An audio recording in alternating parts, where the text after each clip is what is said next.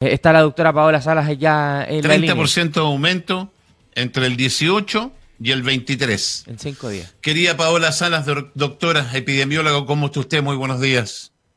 Muy buenos días, bien. ¿Y ustedes cómo están? No entendiendo nada. Preocupados. O sea, sí, preocupados. Me imagino, así que, bueno. O sea, los números son de la Serena Coquimbo son impactantes, porque estábamos revisando la, estadística que llevamos nosotros, que son en base a lo que nos entrega el Ministerio de Salud, y nunca en esta segunda ola habíamos tenido tantos casos activos en la Serena Coquimbo, doctora. Eh, Así es, mira, si tú ¿eh? te fijas, claro, si tú te fijas en, los activos solamente entre la Serena Coquimbo y los Vilos, casi tenemos el 100% de los activos. Entonces eso es muy complejo tener tantos casos en, en, pocos sectores, ¿cierto? Mm. Mm. Y lo otro es que... ¿Cuál es la visión suya, querida doctora? Sí, mira, yo creo que el aumento que se produjo en Coquimbo, eh, bueno, ustedes saben que el coronavirus, ¿no es cierto?, tiene un periodo de incubación, entonces no es que el contagio se haya ocurrido ayer. No, claro. No, ¿cierto? Más o menos eh, a los dos días, recién el 5% de las personas tienen manifestaciones desde el contagio y el 50% tiene las manifestaciones clínicas o síntomas, ¿no es cierto?, a los cinco días, o en promedio, entre 5 y 7 días. Y el resto lo hace después entre el día 7 y el día 14. Entonces, lo que vemos en el reflejo del aumento de casos ahora son eh, la movilidad que se hizo antes de este periodo, ¿cierto?, considerando eh, ya sea 14 días atrás o 7 días atrás, entonces nosotros podemos ver que ahí ocurrieron los eventos de mayor movilidad en, Coquimbo al menos. Y eso es lo que nos tiene que tener preocupados, porque lo que hay que, em, la lógica que hay que utilizar es que cuando la, la, población se moviliza por, por diferentes motivos que nosotros tengamos, ¿cierto? Tuvimos las elecciones, el, el Día de la Madre, ¿cierto? El Día de la Madre. factores ahí que afectaron, claro. Mm. Y, y bueno, ahora tenemos el resultado de esa movilidad, porque la movilidad se ocurre en aglomeraciones, es cuando se produce este problema. Mm. Eh, si la incubación sería 14 días, lo que estamos estaríamos viendo acá es el Día de la Madre, porque claro, para el 50% por lo menos, claro, por lo menos el 50% de los casos se deben al Día de la Madre. Eh, doctora, yo tengo una duda. lo conversaba ayer con un amigo. Eh, dado los números que estamos viendo, eh, ¿Será posible que estemos viviendo una tercera ola eh, y que la salida de la segunda ola no haya logrado ser lo suficientemente pronunciada como para que nos diéramos cuenta? Porque eh, llegamos a un punto, esta famosa meseta o plató de la que nos han hablado tanto, eh, y, la logramos percibir. claro, la vimos muy arriba, por eso entendíamos que la segunda ola no había terminado. ¿Será posible que sí salimos de la segunda ola, y, pero con números bastante arriba, y ahora estamos viviendo una tercera? salimos. Claro. No, mira, yo creo que nunca nosotros hemos salido de la segunda ola. Ha sido muy larga nada más. Sincero, mm. claro. Mm. Nosotros, o sea, se le considera una ola en epidemiología a un aumento de casos en forma inusitada, ¿cierto? Que uno observa que va subiendo, subiendo, subiendo, ¿ya? Como ocurre con el contagio o la transmisión del virus. Entonces, cuando tú te das cuenta que la transmisión del virus ya no está ocurriendo, es cuando ese aumento empieza a disminuir. Entonces, tú tienes que ver el descenso para saber que hubo una ola. Pero aquí no hemos tenido el descenso. Ah, ese es el problema. Entonces, estamos en, en un aumento de casos que nunca se regularizó en el descenso. Y ahora entonces al contrario empezamos a tener un nuevo aumento. Entonces todavía esta es la segunda ola que se va a agudizar. Ese es el punto. Mm. más que una tercera ola. Exacto. Es como es como un aumento de casos eh, muy alto que, que nosotros no deberíamos haber tenido porque podríamos haber llegado a ese aumento cierto que el plató que hablamos o la meseta que se llama en epidemiología. Ya que significa que tenemos un poco controlada la enfermedad en ese número. Pero ahora este, este aumento, eh, al parecer, no lo tenemos controlado. Doctora, ¿hay otra forma de, eh, controlar eh, el contagio, que no sea una cuarentena, porque, claro, nosotros apelamos a, la cuarentena, eh, que no nos gusta, que a nadie le gusta, que tiene una serie de, complicaciones, pero es la, que, la forma que nosotros conocemos. No sé si existe otra forma de intentar controlar el contagio. Mira, es importante, esto yo en realidad colaboro, ¿ah? tendría que, que hacerlo la gente de salud hubo un cambio en la definición de caso sospechoso. Entonces, es, esa es una forma, una forma en la cual uno hace más sensible la definición de caso, así le llamamos los epidemiólogos, porque lo hacemos más sensible porque tratamos de encontrar a todos los positivos, ¿ya? Para que el virus no se siga transmitiendo, entonces, si identificamos al positivo, lo podemos eh, le podemos pedir que esté en aislamiento y a la vez a sus contactos también le pedimos aislamiento. Entonces, la definición de caso cambió hace ya más de un mes y, esto no sé si ustedes lo han, sabido, pero se agregaron se agregaron signos y síntomas a la definición de caso sospechoso. O sea, por lo cual una persona va a consultar al, al, al centro de salud. ¿Ya? Lo primero es establecer que hay tres síntomas que se marcaron como cardinales, así le llamamos los epidemiólogos a síntomas que son suficientemente importantes como para que si ellos están, basta uno de ellos para que la gente sepa que tiene coronavirus. Esos síntomas son la fiebre mayor a 37,8, ese es cardinal, la pérdida del gusto, que también fue considerada cardinal por los epidemiólogos, y la tercera es la pérdida del olfato. ¿Ya? Si tú tienes cualquiera de estos tres síntomas por sí solo, son causas suficientes para decir que tú tienes sospecha de coronavirus. Entonces tienes que ir al consultorio a que te hagan la PCR. Uno solo de ellos. ¿De acuerdo? Además se agregaron, ¿cierto? Porque antes teníamos la tos, la dificultad para respirar, teníamos el dolor de garganta, el dolor muscular, teníamos eh, los calofríos, el dolor de cabeza. Ahora se agregaron se agregaron, fíjate, la congestión nasal, que es un concepto como, como que solo la persona sabe si tiene congestión nasal, ¿cierto? Entonces, si tú tienes congestión nasal, considéralo un síntoma, o sea, un signo, un síntoma principalmente de coronavirus. Se agregó la taquimnea, que es el aumento de la frecuencia respiratoria. Normalmente uno respira hasta 20 veces por minuto. Entonces, sobre 25 es considerado un, síntoma, un signo, ¿no es cierto?, de coronavirus, taquimnea. Se agregó la debilidad general o fatiga de la persona. Además del, dolor muscular, la fatiga, porque la debilidad o fatiga es que tú no tienes fuerzas para moverte, pero no te duele el cuerpo. Entonces se agregó mm. ese factor. Y se agregó la diarrea, fíjate, la diarrea que no estaba antes. Mm. Y además la anorexia, o náuseas o vómitos. O sea, eh, no tienes apetito o tienes ganas de vomitar y náusea. ¿Y qué pasa cuando se agrega? ¿Qué pasa, ¿qué pasa doctora, cuando se agrega todo esto? Coronavirus. Perdón, no te escuché. Eh, ¿qué, ¿Qué pasa cuando se agregan todo esto? Eh, sucede lo que nosotros llamamos hacer más sensible la pesquisa de casos, o sea, somos capaces de encontrar a más positivos, Roberto. Y eso es bueno. ¿Sabes por qué? Porque hay positivos que tenían diarrea antes, o tenían vómitos y no eran considerados coronavirus y resulta que después ah. llegaban grave al hospital, le hacían la PCR y era coronavirus. Perfecto. Y esa persona andaba dando vueltas por la ciudad porque tenía otros síntomas gastrointestinales que él no lo asociaba al coronavirus. Claro. Ok. Mira, aquí hay una persona que me está preguntando algo y que es importante que la gente lo tenga claro. ¿ah?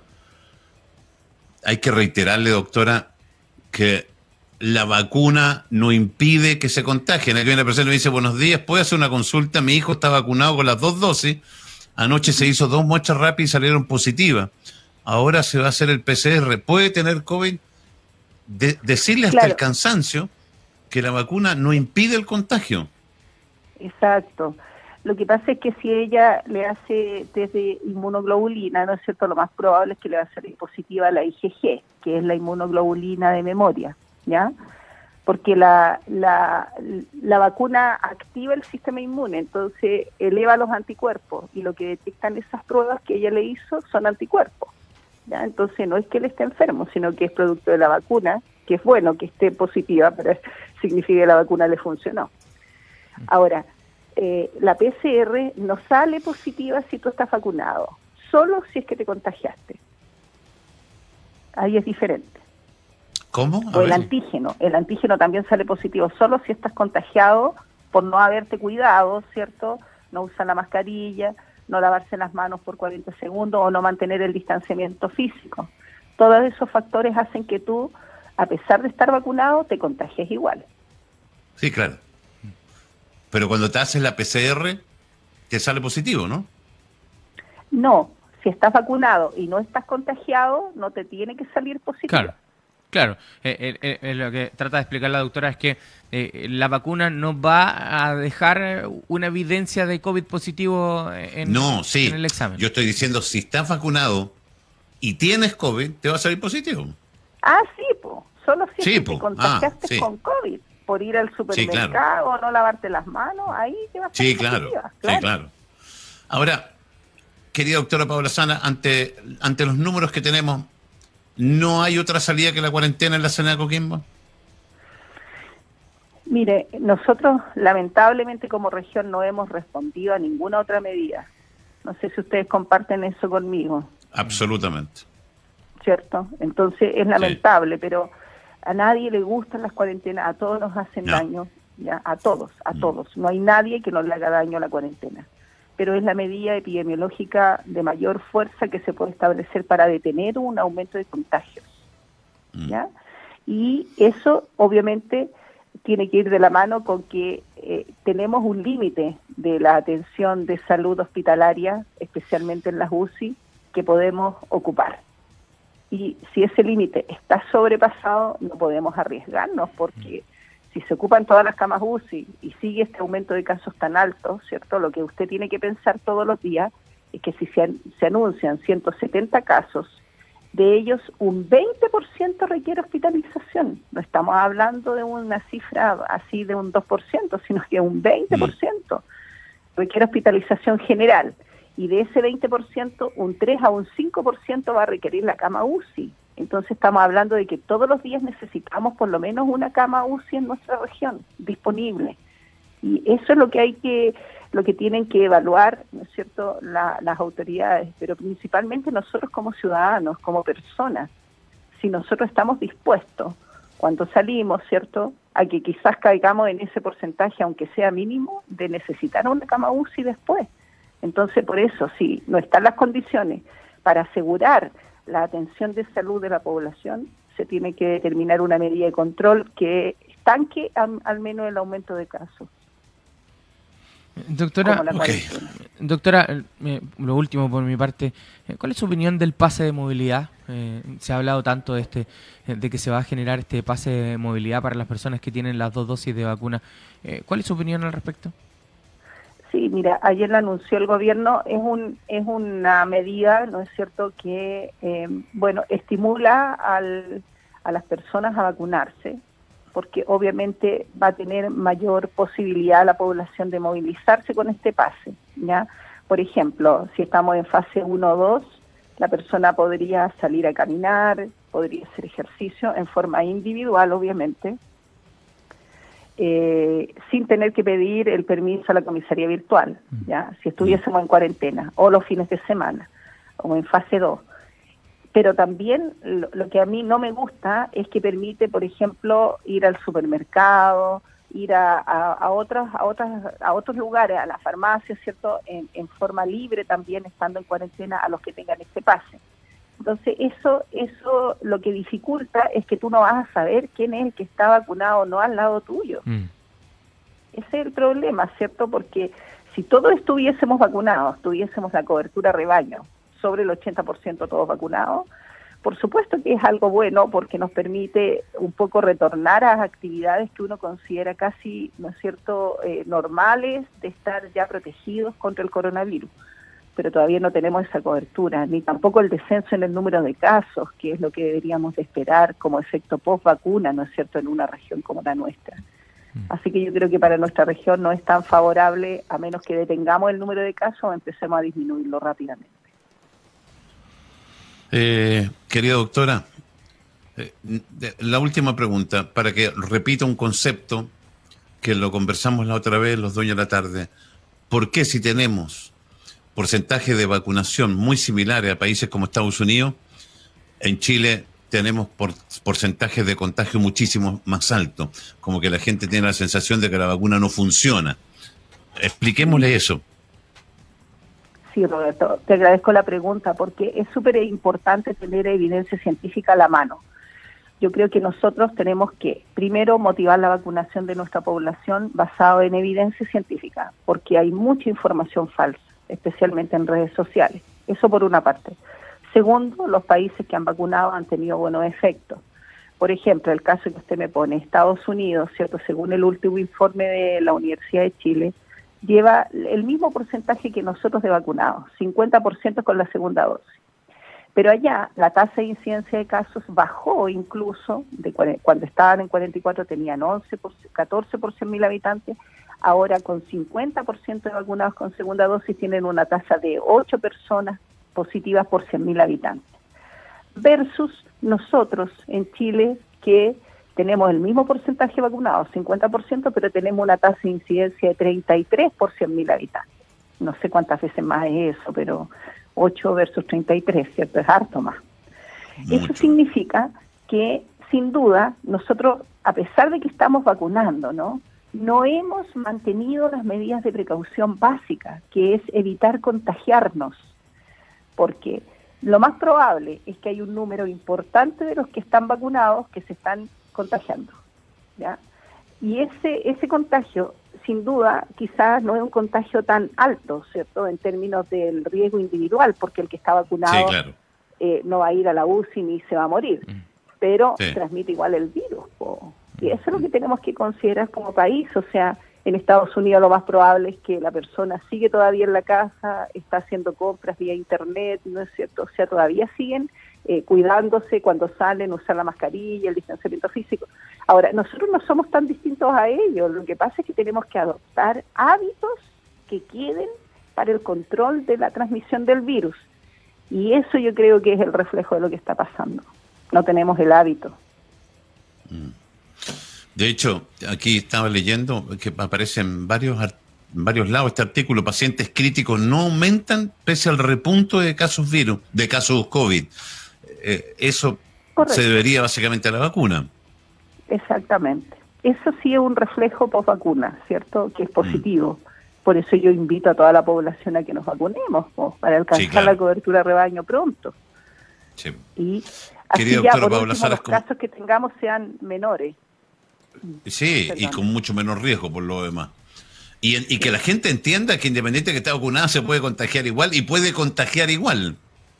Sí, mira, los estudios señalan que hay una probabilidad de contagiar menos al resto, pero especialmente a los que te rodean, ¿cierto? Por, porque la carga viral que tú eliminas o que tú eh, contraes cuando te contagias estando vacunado es menor porque el, virus empieza a ser eliminado el mismo día en que tú lo adquiriste, por así decirlo. Pero igual hay personas súper susceptibles que con una carga viral pequeña tuya se contagian, los que están, mm. ¿no es cierto?, eh, eh, más inmunodeprimidos o los que están de alguna manera también mucho más expuestos a ti porque están al lado tuyo todo el día y tú todo el día le hablas, ¿no es cierto? Y lo otro es que también el coronavirus ahora está ya evidenciado que quedan partículas en el aire. Entonces, esa, eh, si tú no abres la ventana y la puerta y no generas una contracorriente, puede que el virus permanezca unos minutos, ¿no es cierto?, más en el aire. Entonces también, aunque estés vacunado, eliminas virus y ese virus queda en el aire para las demás personas. Querida doctora Paula Salas, como siempre muy amable, a la espera de los anuncios hoy día del Ministerio de Salud, según el ojo mío y la tinca mía es que no deberíamos lamentablemente ir a cuarentena, vamos a ver, son las autoridades en Santiago las que determinan. Muchas gracias, doctora. Así es, muchas gracias a usted, Roberto. mira, yo sé que estamos en un escenario no tan favorable, pero yo quiero igual invitar a nuestra población a que, si tú lo miras desde el punto de vista de una epidemia, deberíamos de estar en una fase ya, ojalá, concluyendo, al menos si es que nos vacunamos todos. Así que invito a la población a que nos vacunemos porque está demostrado en nuestra región, ¿cierto?, que si no hacemos eso, no vamos a detener el contagio. Usted ha visto cómo esto sigue aumentando. Así que esas son mis últimas palabras.